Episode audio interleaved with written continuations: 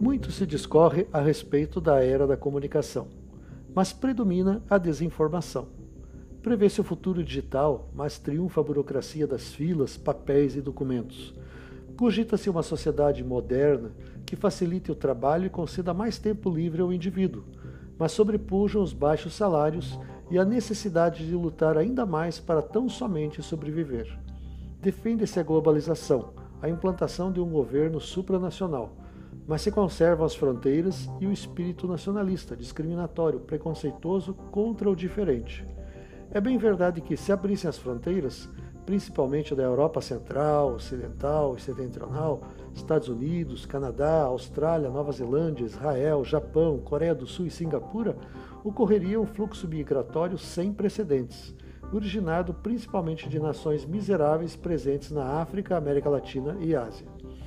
A maior parte dos países ricos alcançou tal condição graças ao sistema de dominação por meio da colonização exploratória, sem interesse no desenvolvimento da terra cujas riquezas sangravam. Deve-se lembrar também que muitos desses impérios enfrentaram graves crises internas, corroborando a imigração em massa para a América e Oceania.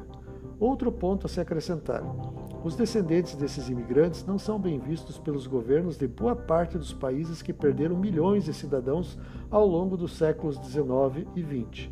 Alguns, como a Itália, até aceitam argentinos e brasileiros descendentes de italianos como representantes eleitos pelas respectivas comunidades para o parlamento em Roma. A Alemanha não. É necessário pelo menos oito anos de residência pagando impostos sem receber amparo social e ter fluência no idioma de Goethe para conseguir pelo menos a cidadania alemã. Tais regras independem da origem étnica. O problema de muitos governantes se encontra na vaidade, na submissão aos conceitos ideológicos que os predispõem a se considerar acima da raça puros, perfeitos e infalíveis. Eles se esquecem que pessoas desejam se interrelacionar, não serem contidas, impedidas por cancelas, cercas, demarcações. É óbvio que tudo isso dentro do bom senso do respeito legal. Abraços sim, muros não. Este foi o Apátrida de hoje. Produção, redação, edição e apresentação Ruben Holdorf. Até a próxima quarta-feira, às 6 horas da manhã.